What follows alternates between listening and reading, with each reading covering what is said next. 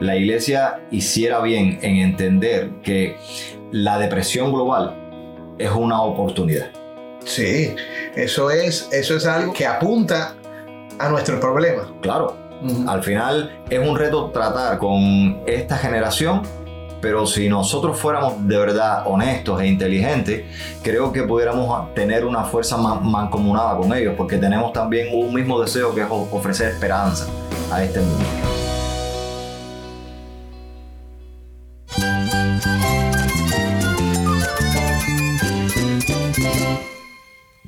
Cristo es todo para mí. Mi Salvador, mi amigo mi guía. Cristo es mi verdad. Es nuestra guía, nuestro faro. Cristo es el Señor y Salvador. Nuestro protector, nuestro amparo, nuestra fortaleza. Es Jesús, el único que te lleva a Dios, el único camino, la verdad y la vida. No hay más ningún camino, es Jesús.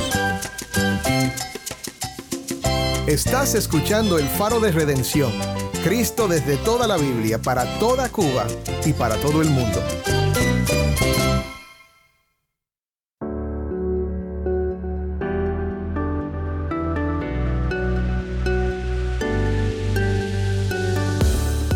Soy el pastor Dani Rojas, el nuevo director y locutor del Faro de Redención. Gracias por acompañarme hoy. Recientemente tuve la oportunidad de sentarme con un amigo del Faro, el pastor Uciel Abreu, para tener una conversación sobre la generación Z. Si tienes hijos que nacieron entre 1995 y 2010, o si tú naciste en uno de estos años, te va a interesar el tema de hoy hablaremos acerca de las características únicas de esta generación y sobre cómo tienden a ver e interactuar con el mundo. El Evangelio es el elemento vital y crucial para, para poder alcanzar a cualquier persona y para transformar a cualquier persona. No hay, no hay otro... No hay otro puente más eficaz, no hay otra manera tampoco, y no hay otra obra que la de nuestro Señor Jesucristo, más potente, o sea, que tenga más poder y de hecho la única obra que ofrece vida eterna y salvación. Mm. Y yo creo que eso llega a cualquier área e inunda cualquier resquicio de cualquier vida de cualquier persona. Ahora estoy recordando las palabras de Abraham Kuyper cuando él escribía, este ministro holandés, y él decía, no hay un centímetro parafraseándolo, ¿no? no hay un centímetro en este mundo, no hay, no hay un rincón en esta tierra sobre el cual Jesucristo no diga mío, mm. no declare esto es mío. Entonces, en ese sentido, yo creo que Jesucristo también está en la Internet. Mm. Y creo que Jesucristo también es rey de la Internet. Claro que sí. Es rey de, de las computadoras, de los teléfonos, es rey también para la generación Z. Y en ese sentido, no solo es rey, sino que es rey y salvador, como lo plantea la Escritura. Consideraremos algunos de los retos que la generación Z enfrenta. Si eres uno de ellos o si conoces a uno, quédate con nosotros aquí en el Faro de Redención.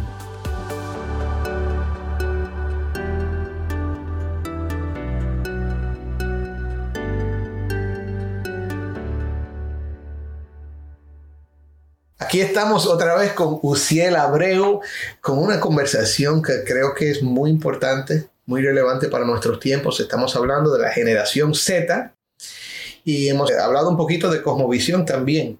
Eh, generación Z, hemos dicho que es la generación que comienza más o menos en el 1995, 97. Hay unos años que los sociólogos dicen que comenzó hasta más o menos el 2008, 2010.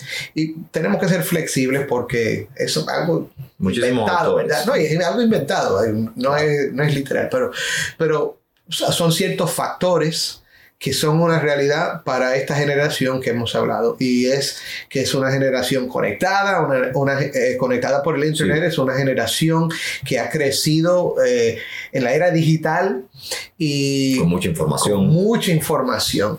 Y bueno, hay muchas otras cosas. Hablamos de la cosmovisión, que dijimos que es la manera de ver el mundo y de interactuar con el mundo, pero terminamos la conversación ayer con Uciel declarando algo. Él dijo, no los entiendo, no entiendo esta generación. Y ahí terminamos y ahora vamos a comenzar a hablar de esto, Uciel, porque creo que hay muchos padres por ahí que tampoco los entienden, que miran a sus hijos y dicen, ¿qué es esto? Eso me ha pasado a mí también. Así que no estás no está solo, hermano. Si estás escuchando ahora y dices, no entiendo a mis hijos, yo tampoco entiendo los míos, pero aquí estamos tratando de pensar acerca de esta generación y cómo amarlos y cómo alcanzarlos con el Evangelio de Jesucristo. Así que, Uciel, vamos a hablar de eso. ¿Por qué dices que no los entiendes?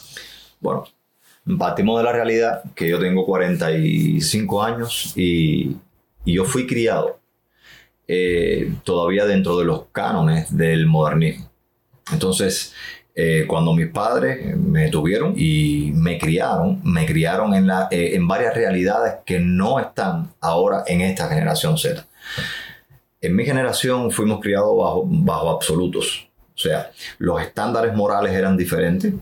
Era un mundo que creía en una verdad absoluta, que creía todavía en la autoridad eh, y cuando digo en la autoridad, me refiero a autoridad identificada en varios factores. Pueden ser factores culturales, sociales, filosóficos, religiosos, pero había una autoridad.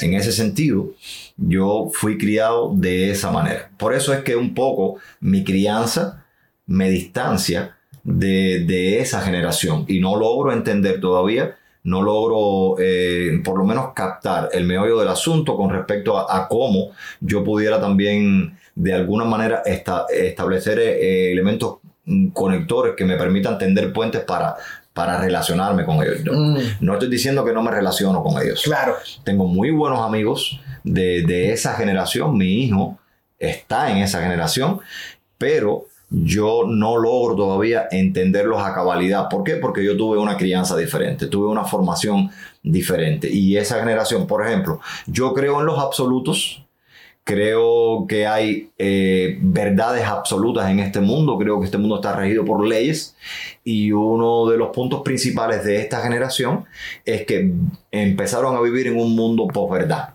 en un mundo en el cual la verdad absoluta no existe, hay mucho relativismo hay mucho inclusivismo también y hay mucho de pluralismo. Entonces, cualquier vamos, a vamos, a definir estos ismos que has mencionado. Okay. Pluralismo. ¿Qué es que hay con eso? muchísimas maneras de creer y de ver el mundo. Es un mundo plural donde cada quien tiene su propia postura. Y todos son aceptables. y todos son aceptables. Porque esta generación también es en suma una generación respetuosa, consecuente y que coexiste con las demás realidades. Es más, eso, eso es uno de los valores supremos de, esta cultura, ¿verdad? no la cultura cubana, pero digo, de, de, la cultura de los generación Z, que hay que ser una persona buena y decente y tolerar y amar y no ofender a nadie, ¿verdad? Sí. por lo menos en los Estados Unidos es así. Y es bueno aclarar eso, Dani, que, que, no estamos hablando de la generación Z en sentido peyorativo. No, no, no, estamos hablando de que son gente mala. No, por... son personas. Son personas. Nacidas y criadas de una manera y que de esa manera se conducen y se desarrollan. Pero de hecho, son personas que son eh, socialmente aceptables les gusta, de hecho, andar en grupo, socializar, hacer buenas amistades, amistades duraderas que sean relevantes, les gusta ayudar a los demás. Entonces, en ese sentido, son, son gente buena. Ahora, para mí como persona, son un poco inalcanzables porque yo fui criado de una manera y ellos eh, fueron formados de otra. Sí. En ese sentido, yo creo todavía en las verdades absolutas y creo en los absolutos en este mundo. Y usualmente esta generación no cree en esa postura. Sí, Hay una multiplicidad, por eso estábamos hablando de un mundo plural. Hay una multiplicidad de verdades para ellos que coexisten y que no tienen problema ninguno con eso. Sí, y yo creo que para ilustrar esto, para los que están escuchando, si tú creciste en un hogar cristiano, católico, tú recibiste una formación y tú piensas en ciertas maneras específicas acerca de la moralidad, lo que es bueno, lo que es malo, lo que se debe hacer, lo que nunca se debe hacer. Sabemos lo que es pecado. Tenemos un, concepto fuerte. Para la persona que está creciendo en esta generación, eso no existe. Y si tú crees que algo es malo, está bien para ti. Esa es tu opinión. Pero no trates de obligar a los demás a creer de la misma manera. Es más, se ofenden. Lo único que causa ofensa es cuando tú dices que hay algo bueno o algo malo. Es interesante porque nosotros podríamos decir, la palabra de Dios dice, la Biblia dice, o la ley dice. Porque no, fíjate, no importa si es algo que recibieron de la escuela o algo que recibieron en la iglesia. Confiábamos en las autoridades. Pero hoy día no hay confianza. Es más, no vemos la necesidad de aceptar lo que otra persona dice. ¿Por qué? Porque podemos buscar en el Internet. Claro. Podemos buscar y, y consultar con otros expertos. Entonces, yo, yo creo que es importante tener esa idea. Esto es una característica de la generación Z, que nosotros, los que no somos de esa generación, creíamos, como dijiste, en los absolutos y esta generación es muy pluralista. Sí. ¿Y cuál, cuál eran los otros ismos que mencionaste? Pluralista. Era una, es una generación pluralista, también es una generación que tiene una multiplicidad de, de culturas. Ajá. Se adhieren o, o por lo menos eh, van tomando de todas las culturas. Tienen Mm. una, es como... Como un buffet. Exactamente, exactamente. Y lo otro que a mí yo creo que me resulta también muy interesante de esa generación es que para esa generación, como tienen tanta información asequible en el Internet, es que todo es cuestionable. Todo es cuestionable. Sí. Para ellos todo es, todo es cuestionable. Y hay riesgos ahí. Mm, Hay riesgos ahí que, que yo creo que vale la pena eh, mencionar porque el solo hecho de, y no estoy diciendo que la Internet sea mala, sino el uso que hacemos de la, de la, de la Internet y, y lo que podemos dejar que la Internet haga en nosotros. mm, En ese sentido, yo estoy, cuando yo entro a la Internet como parte de esa generación y yo busco opiniones, yo puedo encontrarme con las más disímiles opiniones y supuestamente opiniones de expertos ujú. yo no tengo la garantía de que la persona que yo encuentre en internet sobre un tema específico haciendo un comentario sea de verdad un, un experto. Entonces, ¿cómo yo saber si la persona de verdad es experto en eso o no? Porque ahora en internet todos somos expertos. todos escribimos sobre todo y todos sabemos, todos sabemos sobre todo. Así es. Y tú tienes ahora la realidad de, de, por ejemplo, yo escribo ahora cómo hacer un huevo frito Mm, en internet y me salen 500 maneras de cómo hacer un huevo frito. Y, y las 500 personas que subieron videos para YouTube o, o escribieron sobre esa realidad tienen o creen que tienen toda la razón de cómo hacer un huevo frito. Entonces, en ese sentido, para esta generación todo es cuestionable porque tienen toda la información del mundo en un teléfono. mm. Esto es algo entonces que los hace difíciles de alcanzar. ¿Cómo alcanzamos? ¿Cómo, cómo llegamos a esta generación, Uciel? Bueno, yo creo que el Evangelio es el elemento vital y crucial para, para poder alcanzar a cualquier persona y para transformar a cualquier persona. No hay, no hay, otro, no hay otro puente más eficaz, no hay otra manera tampoco y no hay otra obra que la de nuestro Señor Jesucristo más potente, o sea, que tenga más poder y de hecho la única obra que ofrece vida eterna y salvación. Mm, Y yo creo que eso llega a cualquier área e inunda cualquier resquicio de cualquier vida de cualquier persona. Ahora estoy recordando las palabras de Abraham Kuyper cuando él escribía, este ministro holandés, y él decía, no hay un centímetro, parafraseándolo, no, no hay un centímetro en este mundo, no hay, no hay un rincón en esta tierra sobre el cual Jesucristo no diga mío, mm, no declare esto es mío. Entonces, en ese sentido, yo creo que Jesucristo también está en la Internet. mm, Y creo que Jesucristo también es rey de la Internet. claro que sí. Es rey de, la- de las computadoras, de los teléfonos, es rey también para la generación Z. Y en ese sentido, no solo es rey, sino que es rey y salvador, como lo plantea la escritura. Un punto ahí eh, de reto para la iglesia es que también esta generación eh, no contempla una sola fuente de autoridad. Ya no hay confianza en la religión, ya no hay confianza en, en la ciencia, o por lo menos en parte de la ciencia, eh, y es una generación que ha tenido que convivir en un mundo que está globalmente deprimido. Mm, oh, explícame esto.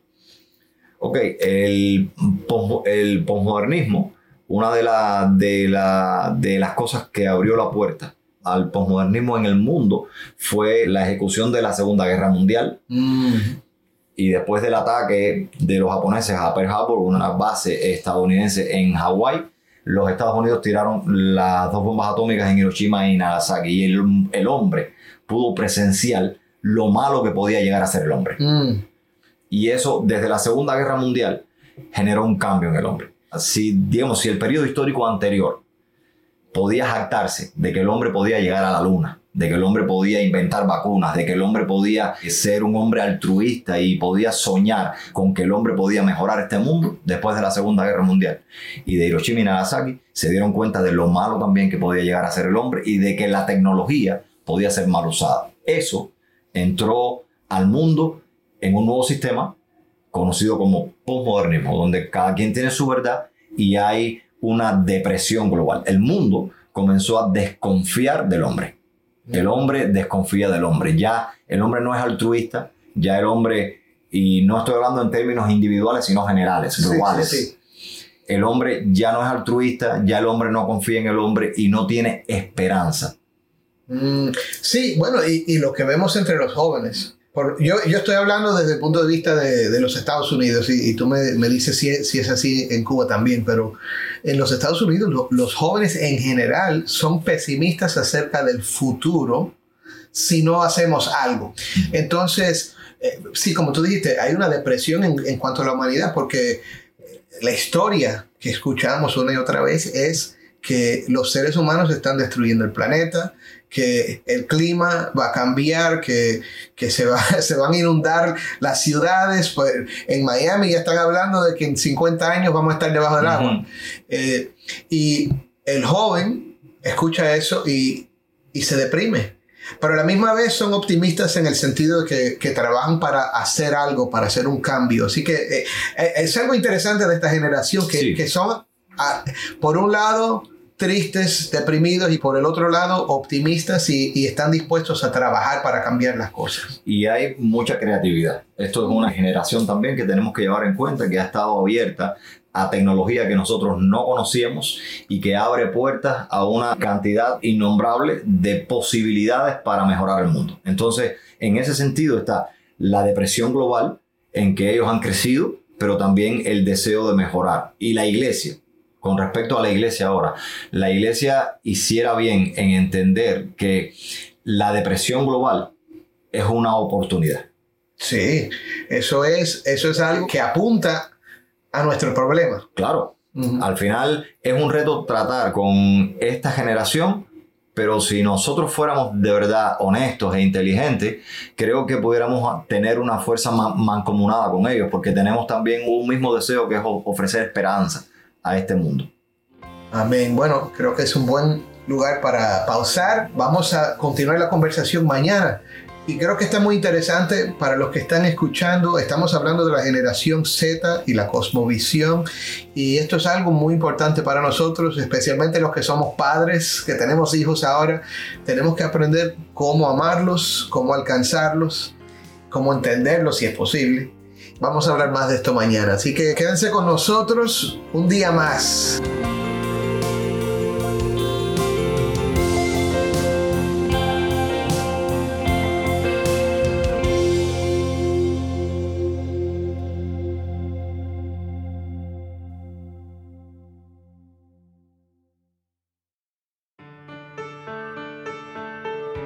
Soy el pastor Dani Rojas y esto es el faro de redención.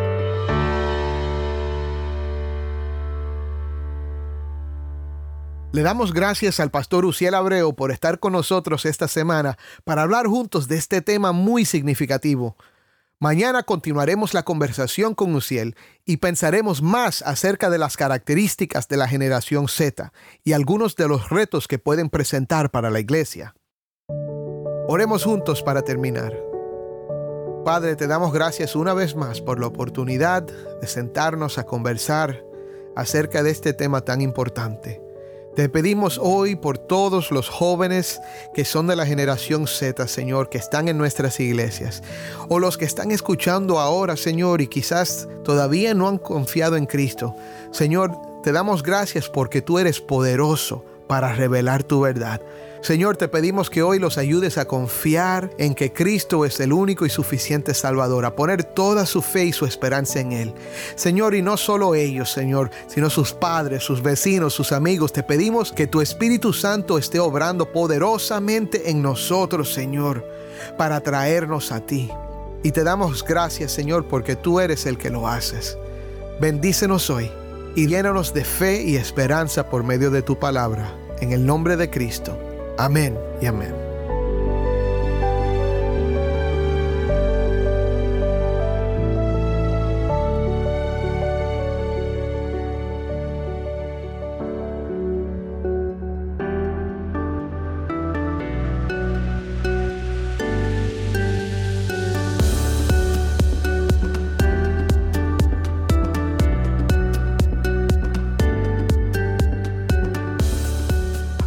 Faro de Redención se creó originalmente como un programa radial para Cuba, ha trascendido fronteras y ya se ha convertido en una presencia global. A todos nuestros fieles oyentes alrededor del mundo, te agradecemos por compartir este tiempo con nosotros, explorando temas que fortalecen nuestra fe cristiana.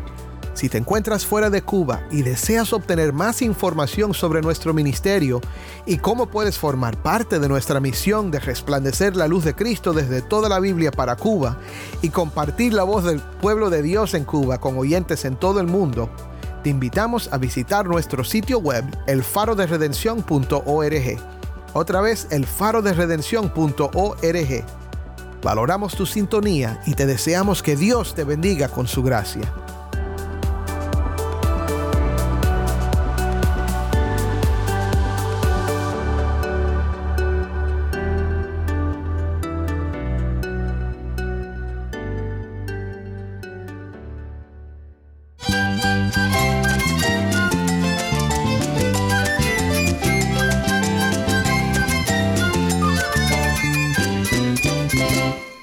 Soy el pastor Dani Rojas y esto es el Faro de Redención.